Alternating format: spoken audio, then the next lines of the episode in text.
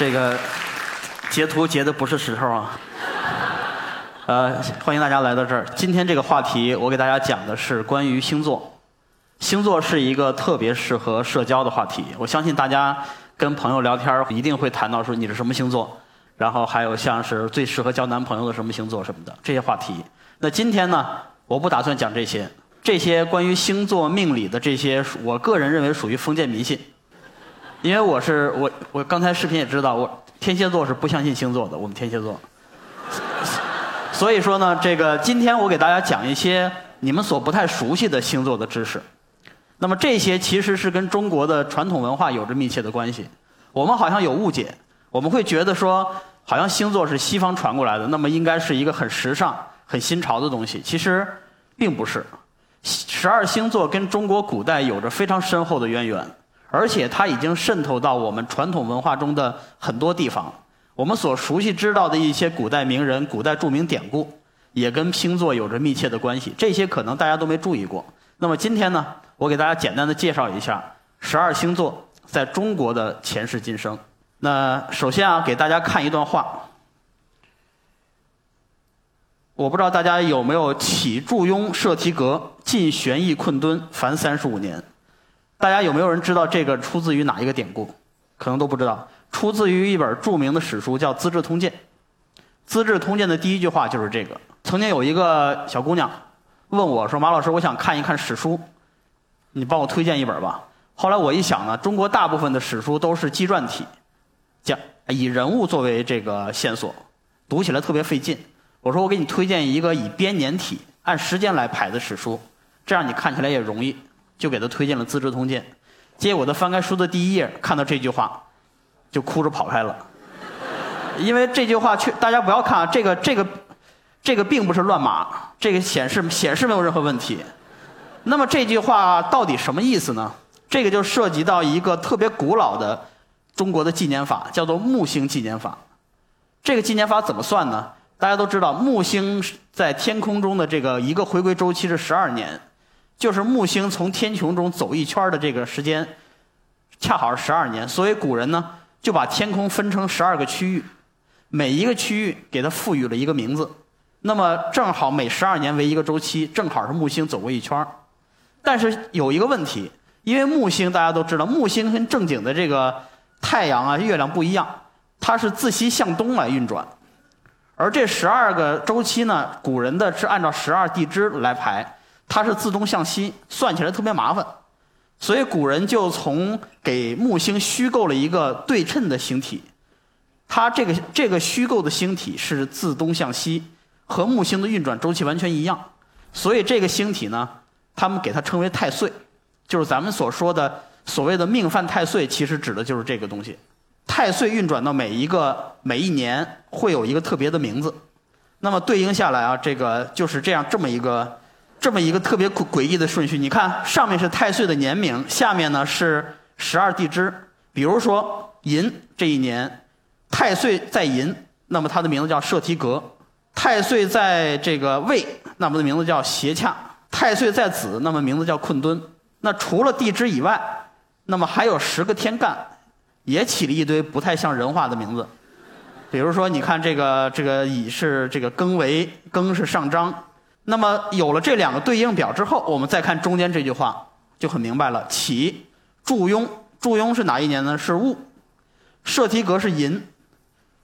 晋玄义，玄义是人，困敦是子。所以这句话翻译成人话的意思是：起于戊寅年，结束于壬子年，一共是三十五年，就这么费劲。那。有人肯定问了，说那为什么司马光写《资治通鉴》的时候要写这么一个纪年法呢？因为木星纪年法其实在过了汉代就被淘汰掉了，因为太太反人性了。那为什么司马光非要用这个纪年法呢？其实原因特别简单，就两个字儿：装逼。因为司马光是一个复古主义者，他觉得古代的东西逼格最高，所以呢，他就坚持在《资治通鉴》的每一个年代。前面都写了这么一段特别难记的话。其实不光是司马光，还有一些很多我们所熟知的名人都喜欢拿这个所谓的木星纪年法来装逼。比如说有一位古人，他叫屈原。屈原写过一个《离骚》，大家都知道，头两句“帝高阳之苗音兮，朕皇考曰伯庸”，我是高阳氏的后人，我爸叫伯庸，但是这个不是跟我没关系啊。后面两句呢，这你看就是这两句：“社稷真于孟邹兮，惟庚寅午以降。”那这句话怎么解释呢？这句话“社题”就是社题格，刚才我们看到了是寅。孟邹呢，它是另外一个纪年法，这个是月相纪年法，折算过来其实也是寅月。那么后面呢，是我们所熟知的这个天干地支纪年法庚寅日。所以这句话翻译成人话的意思，是我生于寅年寅月寅日，就这么简单。他为了凑字数和押韵，就说了这么长一段。那除了他以外呢，还有一位古人叫文天祥。文天祥写过一首诗。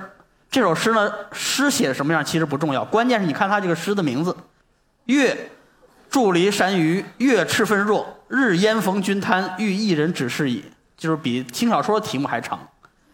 那么这句话其实翻译成人话的意思，也是说我在某年某月某日碰到一个艺人，给了我一些指示。大家可以知道，你看从司马光到文天祥，再到李这屈原，他们其实。都在用这个木星纪年法，在只是为了显示自己逼格高，显得自己很高古。那么就会碰到一个问题：如果你们仔细读这些名字啊，像这个什么社稷阁呀，什么直徐大荒落呀，你读出了之后，你会发现它在中文里是没有意义的。它非常像什么呢？非常像是这个像可口可乐呀、歇斯底里啊，它很像是音译，好像是国外的什么单词进来之后，直接是拿中文给它翻译过来，直译就是音译过来。但是我们要想，你想屈原是什么时候？春秋战国时候的人。屈原觉得这个东西古老，拿它来装逼。你觉得这东西那差不多是要追溯到西周时候。那西周的国外就不多嘛，对吧？那从哪儿来的呢？后来就有人提出一个，有学者啊提出一个观点，他认为这个所谓的太岁纪年法的这些名字，其实并不是中国原产，它应该是来自于国外。那么在西周时候的国外是哪儿呢？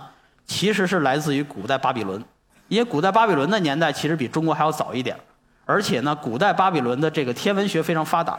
这个发达并不是因为古代巴比伦人比中国人聪明，而是因为他们是在两河流域、中东地区，沙漠，降水量很少，所以每天看星星看得很开心。那古天古巴比伦人他们最重要的一个发现，他们就是呃在天空中画出了星座这个概念，尤其是黄道十二星座。所以大家记住，今天要说的第一个点就是十二星座并不是希腊人发明的，它是古巴比伦人最早提出了十二星座。那么后来，古巴比伦这个因为亚历山大大帝东征的原因，他们逐渐把这个十二星座的概念传到了古代希腊。古希腊人呢，把这个十二星座重新包装，起了一些名字，然后呢又给他们赋予了一些形象，变成了我们现在熟知的十二星座。后来亚历山大大帝打到了古代印度，传到了古印度，有可能从印度的某一个渠道。传入到中国，最后和十二地支形成了一个微妙的一个对比。这个对应表呢，大家可以看到，简单的就是十二辰和对应的星宿，以及对应的这个星座，和对应的刚才说的咱们木星的十二个岁名。这样吧，这个这个表有点长，我们呢，我给大家举一个例子来看一下它到底是怎么推理过程的。咱们就举这个最喜闻乐见的星座吧，处女座。处女座当时呢，处女座的这个英文就是拉丁文，大家都知道叫 Virgo。那么它在古代阿卡德语，就是巴比伦的使用的语言里，它的名字是叫做 a b s i n a b s i n 的意思翻译成中文叫做妻父为心，也就是说他的父亲叫心。所以学者根据这个线索来寻找，说那么在古代阿卡德神系里面，哪一个神叫做心？后来发现月神，月亮之神叫心。那么再根据月亮之神去查他的谱系，发现他有一个女儿，他的女儿叫做 Shetia。那么看到这个名字，其实 I 是不发音的。那么看到这个名字，他们就有人分析说，这个 Shetia 其实就是社提的这个音译。那么这个格字是怎么讲呢？格字是这个阿卡德语里的星星叫做卡卡布，那么卡卡布在简称是叫做卡。而格的上古的发音是发轻声，也读作卡，所以说社提格其实转成阿卡德语叫做 Shetika，也就是月神之女的星座的月神之女的星星。所以说这是一个推理过程。那么这个是不是跟中国的这个十二地支以及中国的星座之间是不是有联系呢？这个很难判断。现在没有学术界没有定论。在因为这个木星纪年法在汉代就已经消亡了。那么其实，在消亡之后，我们还能从一些目前出土的文物上看到一点点的出蛛丝马迹。比如说，我们看到吴国曾经出土过一个叫做“四叶飞天对凤镜”，我们可以看到这个对凤镜的这个地方，这是一只蝎子，这是一只螃蟹，那么这是一个水瓶，就是我们勉强能看到这些花纹，但是这些花纹其实并不全，我们不太确定它跟十二星座之间的这个联系。那么再往后还有一个叫做“变形四叶瑞兽对凤纹”，那么这个呢有更清楚一点，你看这是一个瓶子。那么这个像狗一样的，有可能是一只狮子。周围整个你就可以看到周围一圈有一些意味不明的图案，这些图案在其他地方都没出现过，所以有人怀疑说有可能是这个十二星座的一个遗留，但这个在学术界没有定论，所以我们姑且不下不去妄下结论，说十二星座在三国时期或者在汉代出现。那么十二星座。真正出现在中国、明确出现在中国的时间是在什么时候呢？是在隋代。当时有很多印度人跑到中国来做字幕组，他翻译了很多的这个佛经。其中有一个印度高僧叫做那连者耶，他翻译了一本经文，叫做《大方等大吉月藏经》。那这本经文讲什么的呢？这个讲了一个特别重口味的故事。他是讲说，在印度有一个小国，这个国王呢喜欢出去打猎，一一打猎就三四个月不回来。那么那个王妃呢，这个在皇宫待着就特别无聊，有一天就走到皇宫后面，看到一头驴，忽然之间淫心大炽，然后就过去啪啪啪了一下，结果没想到就怀孕了，怀孕了十个月，生下来之后一看，生了一个小孩长得驴头人身，这王妃吓坏了，说这一看就不是亲生的，这怎么办呀？直接就扔到水里去了，结果呢，他就在恒河里顺流直下，被一个仙人捡到。这个仙人抱过这孩子一看，长一驴头，叹了口气说：“这么丑啊，就只能多读书吧。”然后，这孩子呢，就果然这个孩子就是虽然长得丑，但是是个学霸，学了一身的这个关于天上星辰的占卜之术。后来呢，他还给自己起了一个法号，叫做“驴唇仙人”。驴驴唇不对马嘴的驴唇，就是他不觉得自己丑这个事儿不能说，反而是主动就说我很丑，但是我学习成绩好。他的成绩好到什么程度呢？好到第四天，亲自去登门向他请教，说：“驴唇仙人，你帮我们讲一下这个天上星辰和地下福祸之间的关系。”那驴唇仙人就给他叭叭叭讲了一本书，其实就是这个《月藏经》里面讲到的所有这些东西。那在这本经文里呢，其中有一段他明确的提到了：是九月时，社神主当；十月时，摩羯之神主当七月；十一月，水气之神。然后你看，天鱼、特羊、特牛、双鸟、蟹神、狮子、天女、称量、蟹神，已经跟现在的十二星座没有任何区别了。这个是在隋代，所以说我们可以非常明确的告诉大家，十二星座确实传入中国的时间不是现代，也不是民国，而是隋代。在当时，这十二星座名字跟现在已经区别不大了。当然了，有一些名字其实还是有所区别的，比如说，它这你看就叫特羊之神，还有特牛之神。这个特呢，其实不是说 very，不是 very 羊或者 very 牛，它其实说的是这个特指的是头特别大，因为这种是用来祭品的这种牲畜，所以这种头特别大或者身躯特别大是代表了一个对神的虔诚。那么还有一些，比如说名字不太一样，比如说水瓶座当时是叫做水气，还有天双鱼座呢，当时叫做天鱼。你像这个，注意这个狮子啊，因为在中国古代是没有狮子的。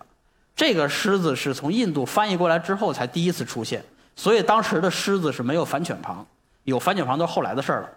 那么还有一些称量之神不用问了，天平，还有像蝎神天蝎，这些都很明白。还有一些有一些这个星座的名字啊，非常有意思，而且跟中国的传统文化还特别深厚。咱们就挑挑一个，他不不要紧张啊。这这有摩羯座的同学吗？有是吧？那那太好了，你们坐好。咱们接下来就讲一讲摩羯座的这个故事啊。我相信大家第一次接触星座的时候，肯定都会有一个疑问。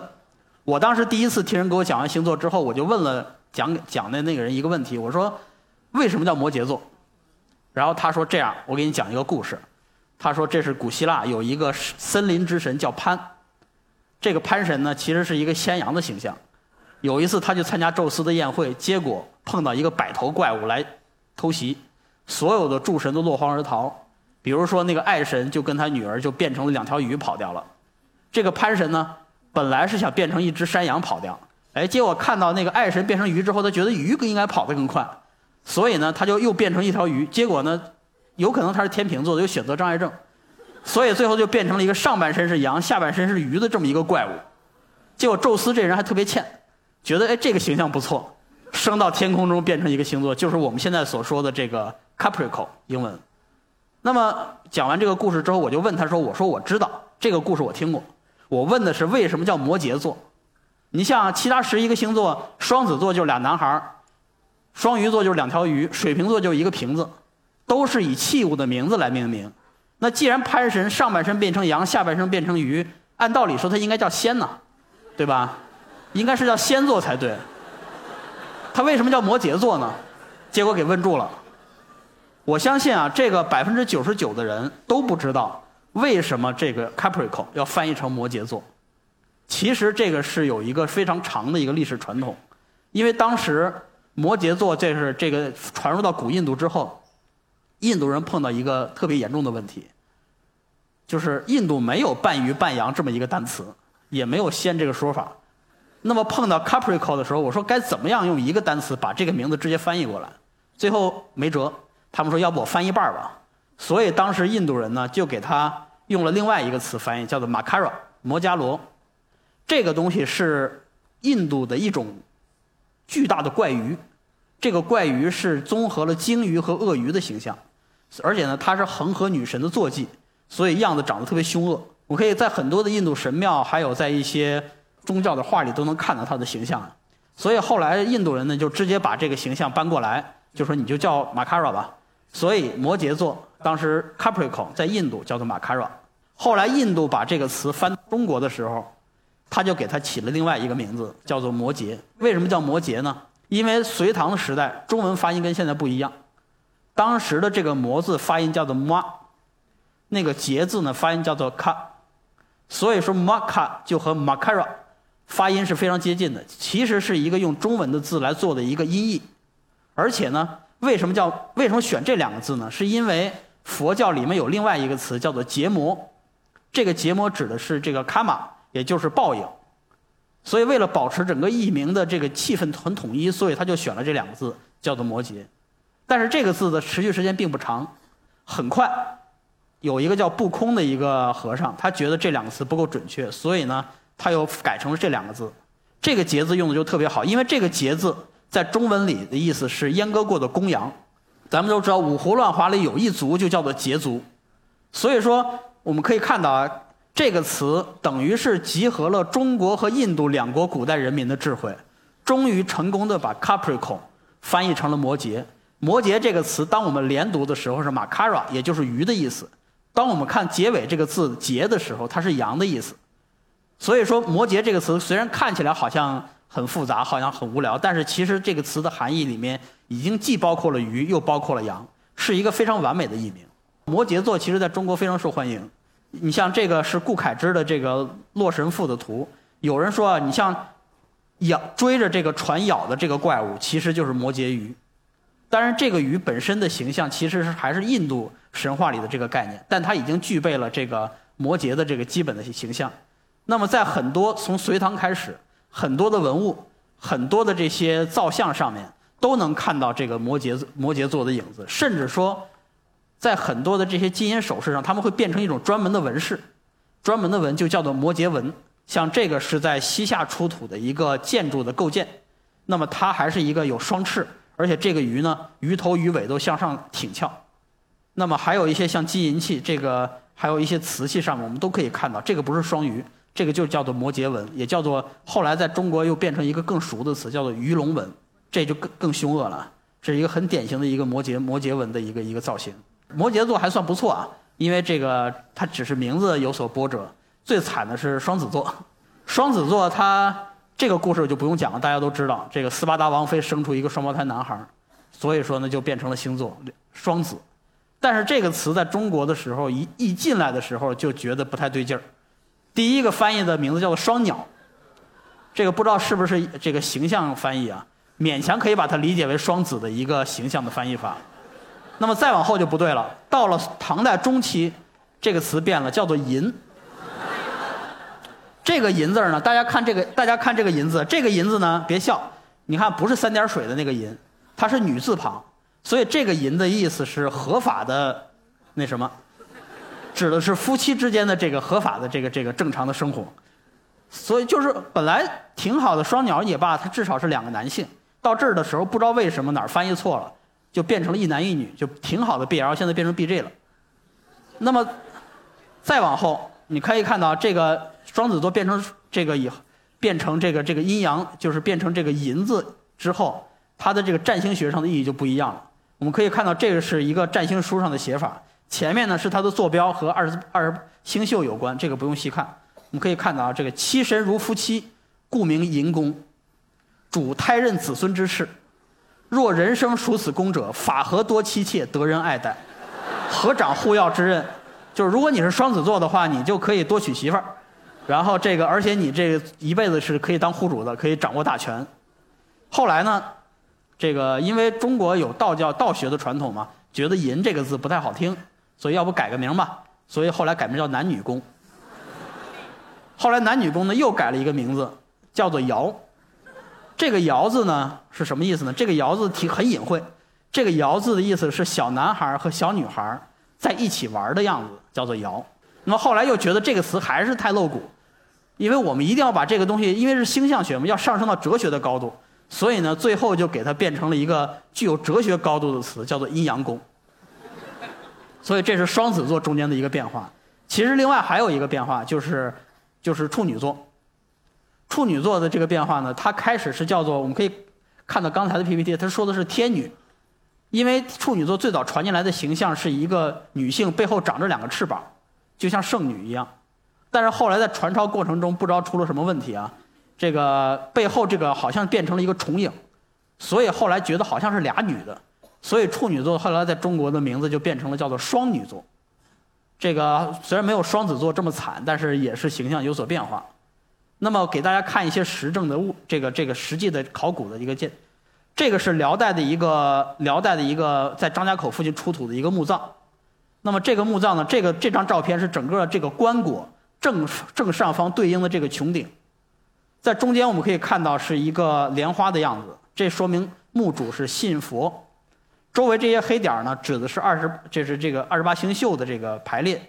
那么在外围我们可以看到啊，你看这里有两个人。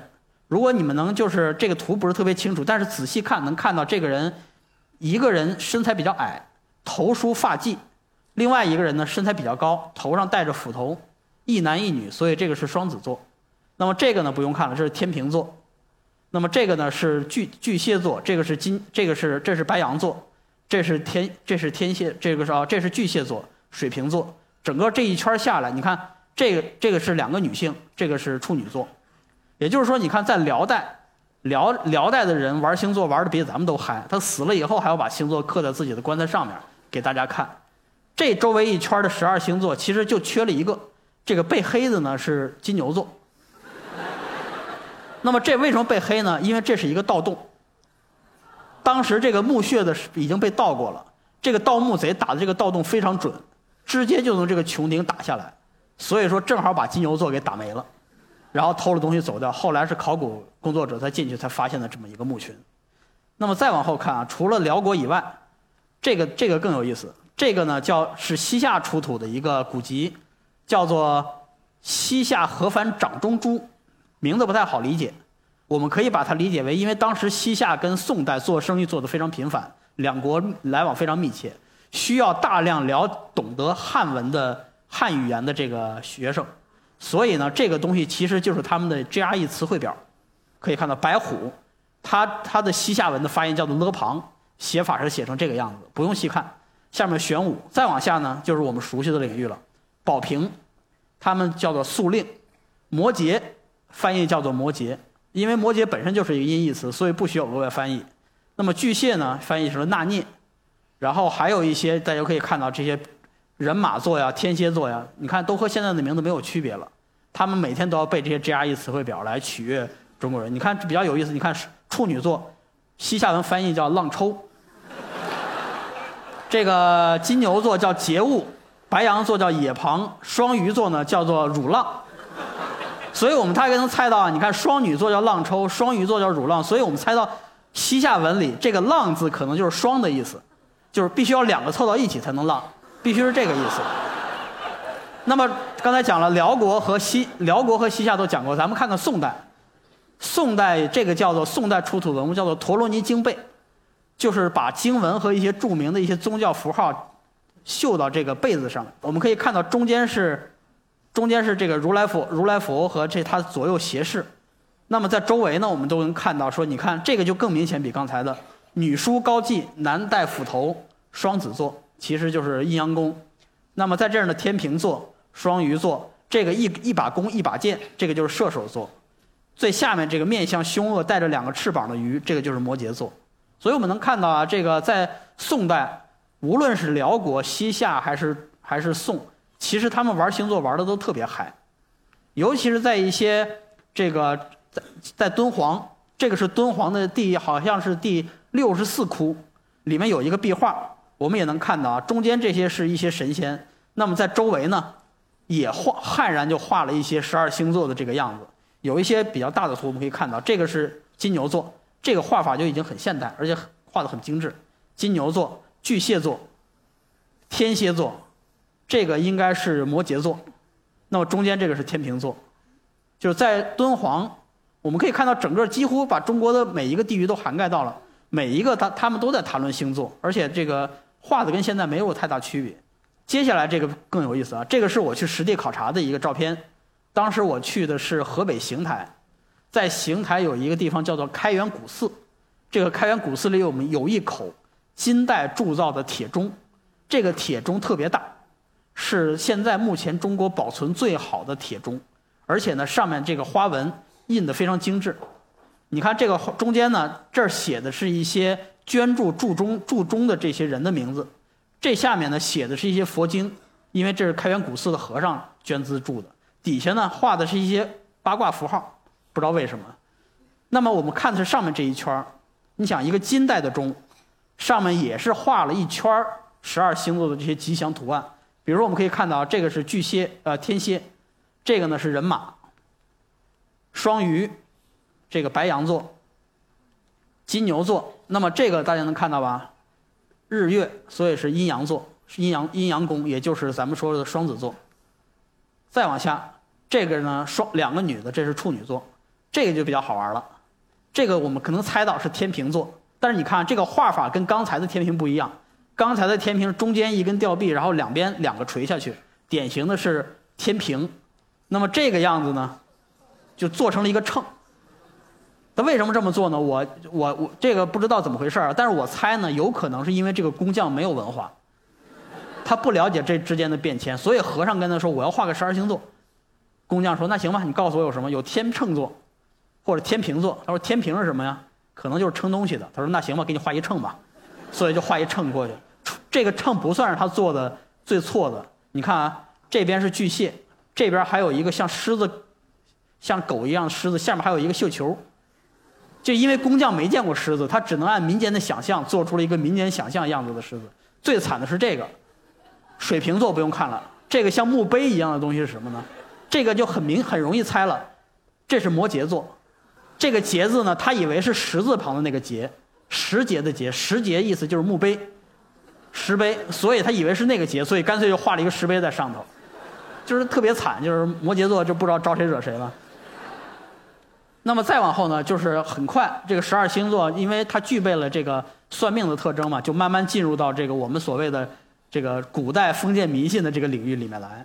那么他会给这些地方做一一的对应表，这是明代出的一个叫做《星象星象大全》，里面给这个做这个这个表不是特别清楚，我给大家接下来做这个表，重新我重新做了一下，我们可以看到，这个古人把十二星座跟所有的这些就做了一个配对儿，你看啊这个。地支、卦象、音律、时令，这个方向，十二星座，然后呢还对应的是，比如说人马座对应的是燕地，这个叫做古代叫做分野，他就把中国分成了十二个区域，每一个区域对应一个星座，所以在北京那一块的人是人马座，在宋郑，也就是中原河南一带是天蝎座和天秤座，如果是楚地，就湖南湖北那一带是这个处女座。那么它对应的呢，还有对应大肠、小肠啊，什么心肝脾肺啊，最惨的是白羊座，对应的是膀胱。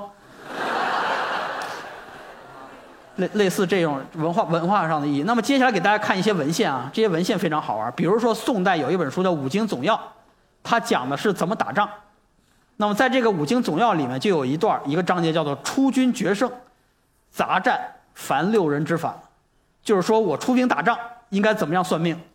你看他写的：“春分二月中，后三日入白羊宫，七神天魁；夏至五月中，后六日入巨蟹宫，七神小吉。”就是说，宋朝人打仗啊，其实有点不靠谱。就是出门之前先看看最适合打仗的本周运势最旺的三个星座，最适合担任星担担任将军的五个星座大排名，就类似这种东西，他们也真信。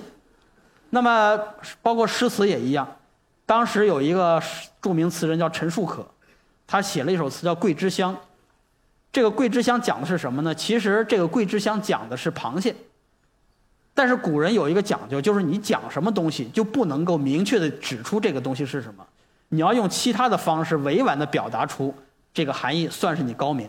所以你看他这首词从头到尾没有提到一个蟹字儿，但是每一句话都跟螃蟹有关系。桂枝香这名字就知道八月桂花香，那么它是要吃螃蟹的时候到了。西风故国，即仄缅内黄，归梦西曲，还是秦星夜映，楚霜秋足。楚霜秋足这个好理解，那么这个秦星夜映什么意思呢？这个其实很很简单。刚才我讲到了，十二星座跟中国的每一个区域是有对应的，这个叫分野。那么秦星秦地是在陕西一带，秦地上面对应的就是巨蟹宫，所以说所谓的秦星夜映，指的就是陕西那一块地方上对上面对应的天象是巨蟹，他就通过这么一种费劲的方式把螃蟹给表达出来了。除了诗词以外，还有一些我们耳熟能详的一些著名的故事里面，其实也提到了这个星座。比如说，在《三国演义》和这个《封神演义》出现之前，在元代已经有关于这两个故事的评话。那比如说，这个当时的叫《三国志评话》，元代的民间流传的，里面就有一段故事，讲的是诸葛亮请刘禅夜观天象，见赤气上冲狮子宫，主益州有事。狮子宫下面对应的是四川。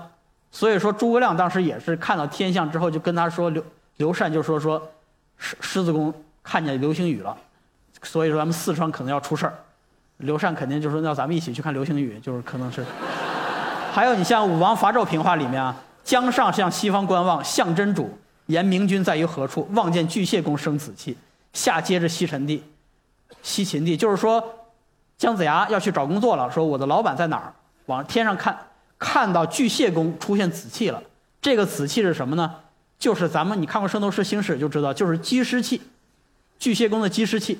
他觉得下面对应的是秦地，陕西一带，所以呢，他后来就去了岐山找到周文王。但这里面有一个 bug 啊，就是这会儿连周都没有的，哪来的秦呢？这这是一个 bug。这就我记得之前看过一个《封神演义》，就是姜子牙仰天长叹：“古人有云，大将天将降大任于斯人也。”我就想，我说别人能说这话，您老人家可没资格说，这古人还没出生呢。那再往下呢，有一个这本书呢，可能你们都看过，肯定不愿意承认，叫《金瓶梅》。《金瓶梅》里讲了三个女性，其中有一个女性叫李瓶儿。李瓶儿死的时候，当时他们这个书里就说了：“今乃丙子日乙丑时，死者上应保平宫，下临齐地。因为保平对应的就是山东一带，所以是下临齐地。前生曾在滨州王家做男子。”打死怀胎母羊，今世为女人属羊。下面这个呢，涉及到另外一种封建迷信，就是女人属羊不吉利。这个有机会跟大家另外分享。总之呢，在《金瓶梅》里面，呃，西门庆请的这个算命先生算命，给李瓶儿算命，也是说李瓶儿宝瓶座的，他是要这么算。除了这些以外，还有一位这个文化名人，这个文化名人大家都比较熟啊。这个他呢曾经说过一段话，我先给大家看看这段话是什么。我生之辰月秀直斗，乃知退之摩蝎为身宫，而普南以摩蝎为命宫。平生多得傍遇，代是同病也。这句话翻译成白话文什么意思呢？就是我出生的时候，月亮进入了斗宿的范围，就是星宿里的斗宿，我才知道韩愈、韩退之，我才知道韩愈是摩羯座。我也是摩羯座，所以我们两个这一辈子毁誉交加，命运相同。那这句话谁说呢？这句话是苏轼说的。因为这，因为之前韩愈曾经有一个自述，曾经说过一句话，说我生之辰月秀南斗。所以呢，他说我出生的时候月亮是在南斗上。那么苏轼对星座也很了解，他算了一下，他发现月秀南斗正好是摩羯摩羯宫的位置，所以呢，他就忽然发出感慨说我是摩羯座，呃，韩愈也是摩羯座，所以我们两个这辈子当文人当得很惨。后来呢，有一次我一个朋友闲着没事算了一下，苏轼呢出生于景佑三年十二月九十九日卯时，折合成公历是公元一零三七年一月八日，正好是摩羯座。那么，呃，韩愈是什么什么生辰不知道啊？但是有可能这个也如果能算出来，有可能也跟也跟摩羯座有关系。但是因为苏轼他的影响太大了，这是千古一第一文人，所以他一说自己这个命不好是摩羯座，结果周围文人一起开始跟风。后来这个摩羯座就变成了一个文化符号，文人只要是觉得自己怀才不遇，都说哎呀我是摩羯座，我跟韩愈、苏轼一样。比如说当时南宋有一个诗人叫周必大。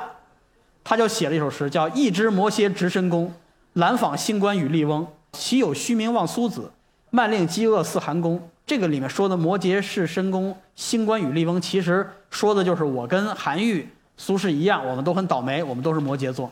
但是周必大的出生是靖康元年七月十五日巳时，一一二六年八月五日，所以他不是摩羯座，他根本就算不上。但是这个已经不重要了，因为。其实古代的这个星座跟现在的换算不一样，我们现在是按月份算的，古人是按这个星象的位置，所以他们说的这个星宫跟我们概念里是不同的。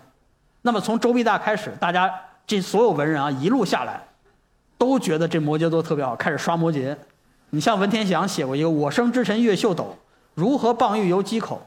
月明只合行眼看，斗亦何须一将就。”虽然这里没有明确的提摩羯座，但是他用的是韩愈和苏轼的典故。